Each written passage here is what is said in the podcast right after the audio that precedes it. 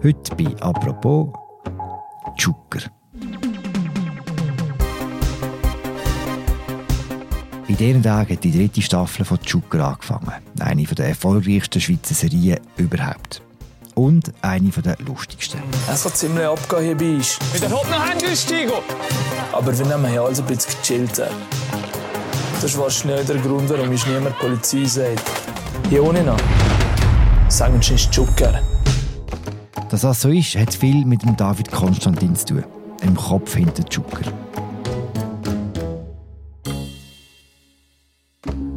Was ist er für ein Typ?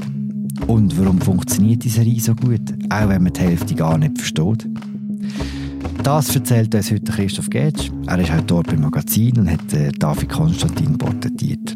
Und heute ist er Gast bei uns in einer neuen Folge von «Apropos» im täglichen Podcast vom Tagesanzeiger und der Redaktion der Media. Ich heiße Philipp Loser. Hoi Christoph. Hoi Philipp.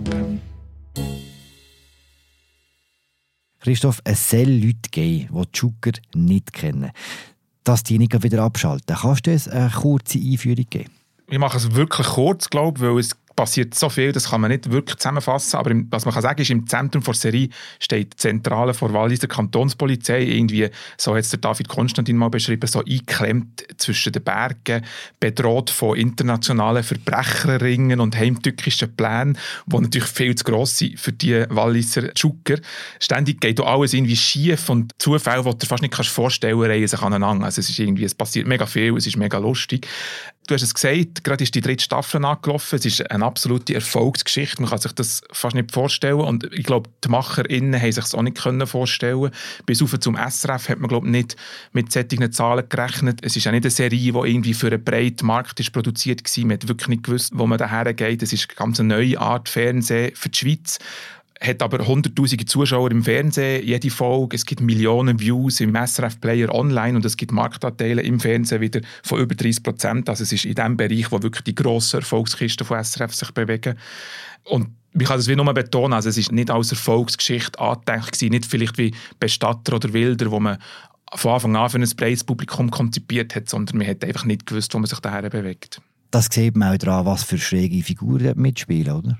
Es sind nur schräge Figuren und gespielt häufig von LaiendarstellerInnen, die teilweise sogar noch so halben Bekanntheitsgrad haben im Kanton Wallis schon vorher gehabt. Also du hast zum Beispiel Olivier Imboden, das ist ein, ein Mitte-Kantonsrat und so ein Bauunternehmer, der spielt Rinaldo Fricker. Das ist auch ein Bauunternehmer, so eher auf der grennigen Seite. Vielleicht ist Bauunternehmer sogar noch untertrieben, eher so ein Bauleu. Wenn ich der Rinaldo Fricker, mich kennt man hier überall.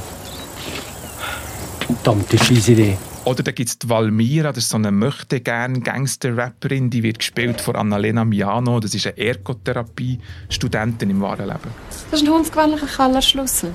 Und wieso hast du mich überhaupt wegen dem geweckt? Siehst nicht, dass mein Gesicht Schlaf bräuchte? Oder du hast den Dragan Vujic, das ist ein ganz enger Jugendfreund von David Konstantin. Und der spielt so einen kleinen verstockten, aber extrem liebenswürdigen Polizist in der Serie. Jesus Maria. Das ich kann nicht alles entsorgen. Was? Nein, die Kegelkugeln sind nicht mehr top Zustand, die können wir noch brauchen. Die spielst du ja eh nicht mehr. Und was will mit der Vasa? Ich finde die einmal noch schön, mit der wäre sicher nicht weg. Das ist Krimpel von der Tante Ursula. Ja, aber die hat von Sri Lanka mitgebracht. Und dann natürlich hast du der Held der Serie oder eher der Anti-Held, das ist der Johannes Schmidhalter, den alle Bugs nennen. Und der in dem geilen Schlitten da bin ich, der Bugs. Wenn ich nicht schon die ganze Woche am Karren gepennt hätte mal wieder zum Koffer ging, sehe ich noch ein bisschen besser aus. Aber ja, das Verbrechen schläft nie. Der wird gespielt von David Konstantin. Der sieht so ein bisschen aus wie ein Macho, ist aber eigentlich das Gegenteil, was ihn und eigentlich alle Joker-Figuren so zugänglich macht. Also es ist so, du hast die wahnsinnigen Klischees, die die DarstellerInnen irgendwie im ersten Blick danach aussehen, aber der wird sofort wieder leid, der erste Eindruck. Also wird, du merkst sofort, da steckt echt ganz etwas anderes dahinter. Wir bleiben gerade beim David Konstantin. Du sagst, seine Hauptfigur heisst Johannes Schmidhalter, wird aber Bax genannt und dass die Figur Bax genannt wird, kommt ja nicht von ungefähr. Das kommt aus der Kindheit von David Konstantin. Er ist gemobbt worden wegen seiner Hasenzähne, wie er vermutet. Wir ihn Bugs genannt, nach Bugs Bunny, darum mit den Hasenzähnen.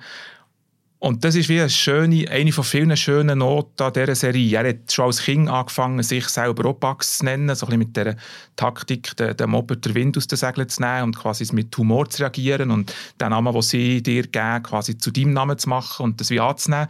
Und er treibt das noch weiter. Er nennt, man kann sagen, eine der erfolgreichsten Figuren, die es in der Schweizer Filmgeschichte heute gibt, der Johannes Schmidhalter, nennt er nach dem Namen, der ursprünglich eigentlich er hat verhöhnt werden damit. Wenn du schon bei seiner Kindheit bist, wie ist er aufgewachsen?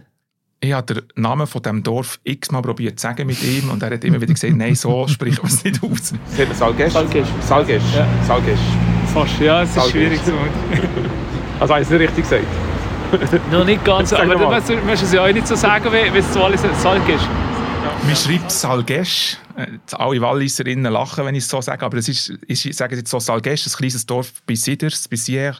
Seine Eltern sind Notar und Kindergärtnerin und haben aber auch ein kleineres Weingut und dort kann man sagen, wachsen der David und seine Schwester ein bisschen auf. Seine Schwester führt das Weingut inzwischen. Die müssen recht viel mithelfen in der Rebe. Es ist recht eine körperliche, recht eine eintönige Arbeit.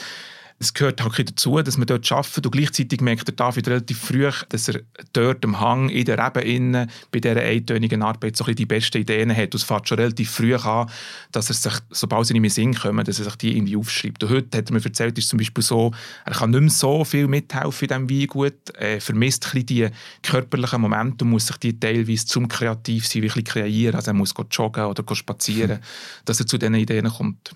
Und für ihn ist von Anfang an klar, dass er Film will machen er macht von Anfang an Film, schon als sehr Junge, aber dass er mal etwas mit Film macht, ist glaube überhaupt nicht klar. Er ist Rapper, er hat eine eigene Rap-Combo damals und ist auch noch Skateboarder.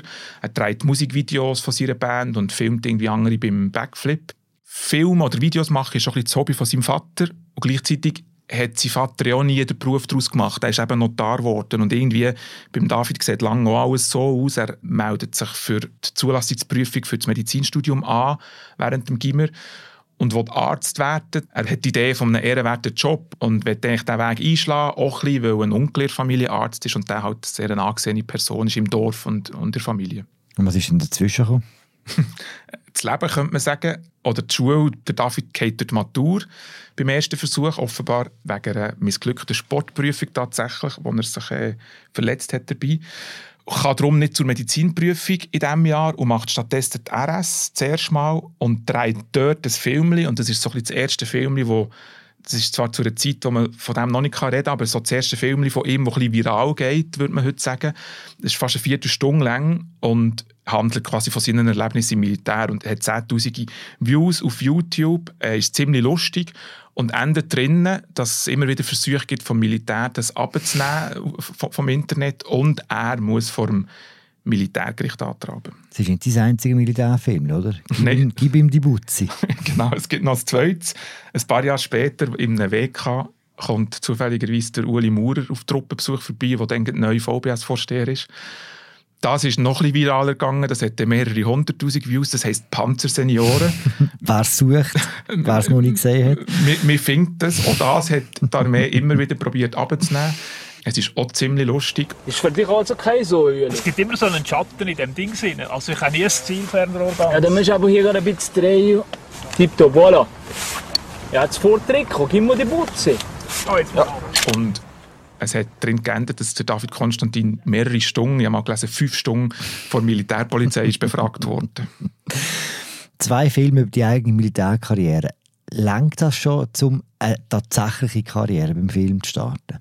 Nein, natürlich nicht. Ich finde im Rückblick, ich habe die natürlich nicht dann gesehen, die Videos. Wenn man die heute anschaut, muss man sagen, da ist alles angelegt. Da sieht man, was der David Konstantin für ein Talent hat. Ich habe mit dem Mike Müller lang telefoniert über ihn. Es gibt nicht viele, die mehr Know-how in diesem Bereich haben oder mehr auch geleistet haben in der Schweiz in diesem Bereich. Und der sagt, also wenn du diese Filme siehst, dann weisst du eigentlich, was das für eine Riesennummer ist. Und so war es so, gewesen, wo Panzer Senioren im Internet auftaucht ist.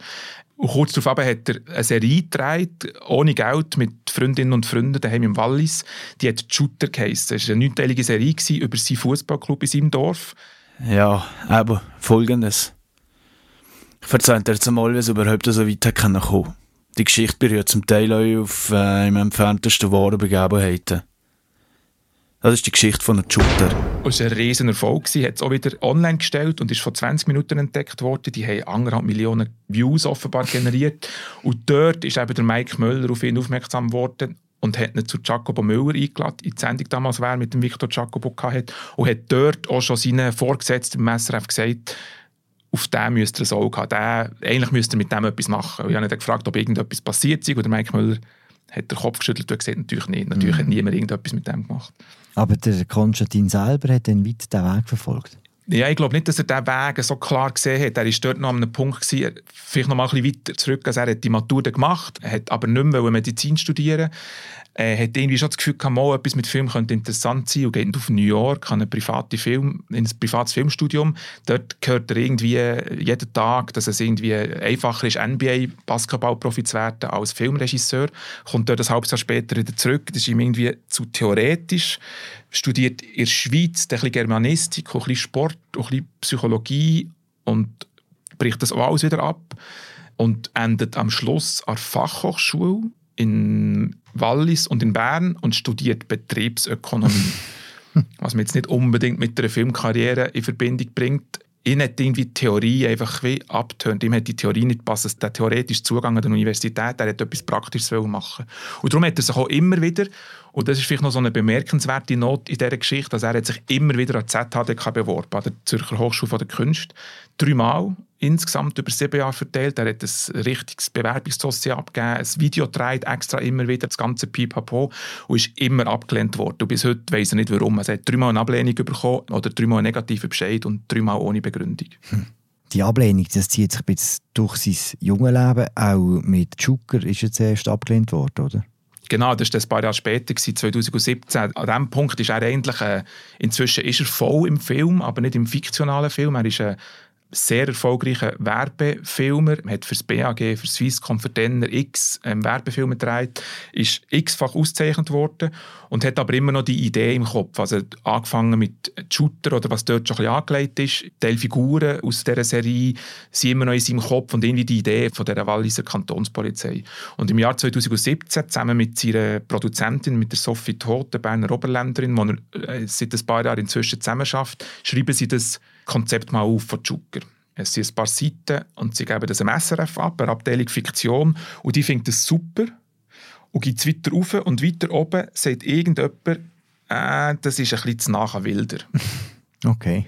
Wilder, der in diesem Jahr gerade rauskommt, im 2017. Und Eine Krimiserie ist. Krimiserie und ziemlich düster, schwermütig, ernst.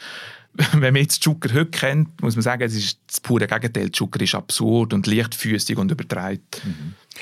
Also gibt es ein Nein vom SRF und er geht aber nicht auf den in dem Moment.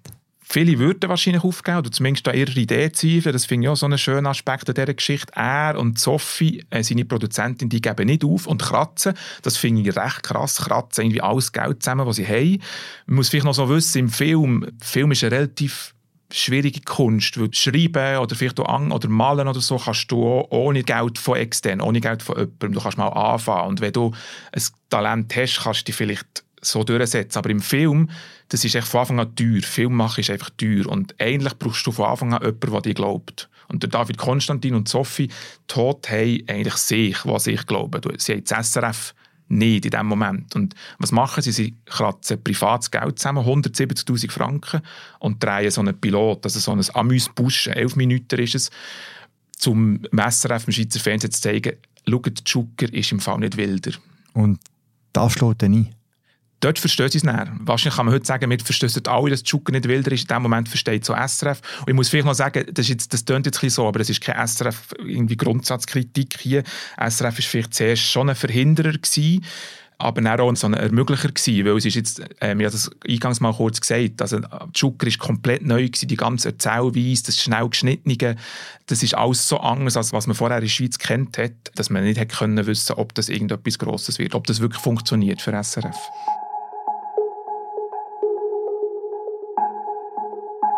Schon recht ein Spezialfall, den du jetzt so schilderst, wenn du es noch ein bisschen allgemein nimmst. Was gibt es denn in der Schweiz für Weg zu einem Film?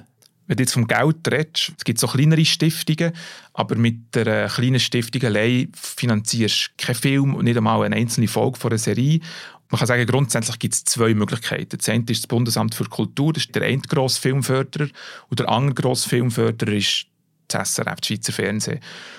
Und wenn du jetzt eine Serie machen willst, dann gibt es sogar nur eine Möglichkeit, das ist das SRF, weil das Bundesamt für Kultur prinzipiell keine fiktionalen Serien unterstützt. Das heisst, David Konstantin, Sophie Tod, im Moment, wo sie Joker machen, haben sie nur die Möglichkeit SRF. Sie müssen das SRF davon überzeugen. Ist dieser Flaschenhals vielleicht auch mit der Grund, warum in anderen Ländern von Europa, wo ähnlich gross sind und ähnlich viel Geld drum ist, viel mehr Filme und Serien produziert werden? Das ist ja ein ewiges Thema, kann man sagen, die Frage, was ist mit dem Filmschaffen in der Schweiz, warum ist das vielleicht schlechter als in anderen Ländern? Ich bin nicht ein Filmjournalist oder auch nicht ein Filmexperte, habe mich aber probiert umzuhören und würde jetzt für mich so ein zum Schluss kommen, wenn du zum Beispiel mit Dänemark vergleichst. Dänemark ist ein Land mit weniger EinwohnerInnen als die Schweiz und hat trotzdem einen Film von Weltruf. Und ich würde sagen, jetzt, der eigentliche Grund für den anhaltenden Erfolg in Dänemark ist nicht, die haben mehr Fördermittel, es fließt mehr Geld rein, aber gleichzeitig der eigentliche Grund für den anhaltenden Erfolg ist so ein bisschen, dass du in Dänemark unzählige Vorbilder hast. Also du hast irgendwie Mats Mikkelsen, du hast Lars von Trier, du hast Susanne Bier und de, du kreierst durch das so eine Situation, dass du junge, gute, kreative Leute dazu bringst, dass sie einen Film wollen. Ich glaube, es ist so ein, ein grundlegendes Missverständnis von Marktwirtschaft, wenn man denkt, dass junge Leute vor allem ähm, Geld nachgehen. Ich habe das Gefühl, junge Leute wollen vor allem gute Sachen machen. Und vielleicht, wenn man es so sieht, kann man sagen, dass irgendwie der David Konstantin mit Schucker sogar noch mehr für Schweizer Filmschaffen da hat, als man auf den ersten Blick denkt, nämlich, dass er dass vielleicht wirklich durch das eine Generation von jungen Leuten tatsächlich das Gefühl hat, oh mal, jetzt will ich wirklich in Film gehen. Komm, wir reden nochmal über Schucker. Warum funktioniert diese Serie so gut? Ich habe das Gefühl, wir sagen, es ist eine Komödie. Ich glaube, es ist nicht nur eine Komödie, oder es ist sicher nicht nur eine Komödie, aber jetzt mal zu, bei diesem Thema bleiben, beim Thema Humor es ist nicht ein dreckiger Humor, sondern es ist so ein zugeneigter, liebevoller Humor. Ich glaube, das hat damit zu tun, dass der David Konstantin und alle, die an dieser Serie arbeiten, grundsätzlich Menschen gerne haben. Das sagt sich so leicht, Menschen gerne zu haben. Ich glaube, es ist das Schwerste überhaupt. Man sieht das leider im Journalismus, dass irgendwie hämische oder kritische oder böse Texte relativ verbreitet sind, was einerseits vielleicht damit zu tun hat, dass man meint, sie klicken sich gut aber es liegt auch daran, dass sie recht einfach geschrieben sind. Und so habe ich auch das Gefühl, ist es ein bisschen mit dem Humor. Also es ist einfach eine Figur zu zeichnen, wo man über sie lacht. Aber was wirklich schwierig ist, und das klingt bei Zucker, sie zeichnen Figuren, wo man mit ihnen lacht. Und wo man irgendwie vielleicht sogar mit ihnen rennt und mit ihnen mitfiebert. Und das ist alles vor allem David Konstantin sein Verdienst. Zucker ist eine Teamproduktion, das betonen alle und das ist auch so, da arbeiten allein am Set 50 bis 70 Leute mit jeden Tag. Der Writers Room hat jetzt für die zwei Staffeln, die jetzt gedreht wurden, also für die dritte und für die vierte, hat aus sechs Autorinnen bestanden. Es gibt einen Co-Regisseur, aber die sagen eigentlich alle, sie leben der Welt, also im Kopf von David Konstantin. Die Welt von Zucker hat er kreiert, die entstammt seinem Kopf. Und er hat so eine Dreifachrolle, was recht selten ist im Film. Er ist Autor, er ist Regisseur und Hauptdarsteller. Ihm ist es ein bisschen unangenehm, was ich ihm sogar abnehme, weil er eigentlich sonst eher als Mensch so ein, bisschen ein unsicherer, zurückhaltender ist, wo er ja überhaupt nicht danach wirkt in der Serie. Wie kommst du zu dieser Dreifachrolle, kann man sich noch fragen. Das hat auch ein bisschen damit zu tun, dass er eben so einen ungewöhnlichen Weg im Film gegangen ist und lange einfach alles gemacht hat. Also bei seinen beim Panzer-Senioren-Video, beim Shooter-Video, bei diesen Werbesachen teilweise. Er hat immer wieder mehrere Rollen inne gehabt und hat eben nicht so einen klassischen Filmstudentenweg gemacht. Das ist das eine und wo man auch sehr fest gespürt ist über die ganze Ästhetik. Er hat mir erzählt, dass er als Kind, wenn er Fernsehen aus der Schweiz oder aus Deutschland geschaut hat, hat er immer gedacht, das ist so real. Es sieht so real aus. Eigentlich so, genau so sieht es in Wirklichkeit aus. Und wenn er Fernsehen aus Hollywood geschaut hat, vor allem, er hat mir erzählt, Baywatch oder Knight Rider oder A-Team, so, so die Serien aus, aus seiner Jugend, dann hat es so entrückt ausgesehen, so irgendwie, wie wenn so Zaubersprenkel darüber gefallen wäre. Und er hat sich gerne gefragt, warum das, das so ist. Warum sieht Hollywood so zauberhaft aus und die Schweizer Fernsehen so normal oder so wie die Wirklichkeit.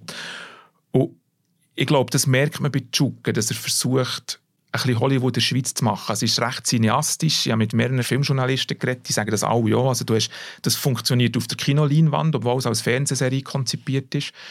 Das ist das eine. Und er ist aber auch so eine ein komische Gleichzeitigkeit. Also du hast einerseits so das Hollywoodeske, so ein bisschen Coen-Brüder, Wes Anderson, Tarantino. Und er ist aber auch so eine bünzligen Lokalkolorit, das die Serie auch ein bisschen hat. Also du hast äh, einerseits das überhöhte, unwirkliche und er läuft aber irgendwo ein kuderes Bild. Und sie hat alles Deutsch. Du gehst da rein und sagst, Salut zusammen, ich bin der Smetterling, ich bin der Pilot. Sagst du es? Salut zusammen, ich bin der Smetterling, ich bin der Pilot. Samu mit U am Schluss. Salut zusammen. Samu. Salut zusammen. Ist es auch eine besonders schweizerische Geschichte? Das ist eine super Frage, weil ich glaube, ich sage immer alle, Zucker ist eine Walliser Serie, ist sie auch, spielt im Wallis, ist von einem Walliser. Ich glaube aber eigentlich, es ist eine Schweizer Serie oder eine Schweizer Geschichte. Also, ich habe das Gefühl, es ist die Serie, wo sich die Schweiz selbst drin erkennt. Irgendwie, Zucker erklärt eben nicht nur das Wallis, sondern eigentlich unser ganzes Land, die ganze Schweiz auf eine Art, sodass wir darüber lachen können. Das ist eine rechte Leistung. Und irgendwie erinnert uns Zucker daran, dass wir nicht nur bünzlig und rechtschaffend und knorrig sind, sondern irgendwo auch liebevoll.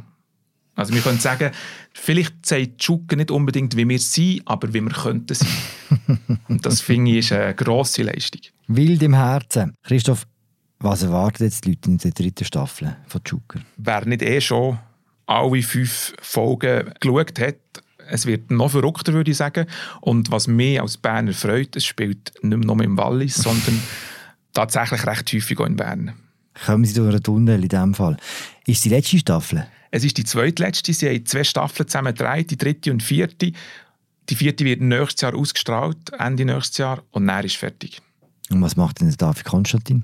Er will es nicht verraten, aber ich habe den Eindruck, er und Sophie Todt haben ziemlich viele Ideen, ziemlich grosse Ideen, und ich glaube, da kommt noch einiges von diesen beiden.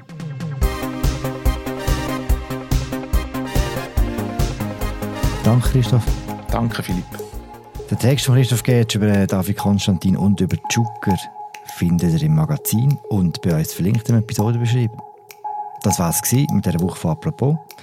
Die Sendung wird moderiert von der Media Gabadur und von mir, im Philipp Loser. Produziert werden wir von der Sarah Spreiter, dem Tobias Holzer, dem Noah Fendt und der Laura Bachmann. Ich wünsche euch allen ein schönes Wochenende. Bis bald.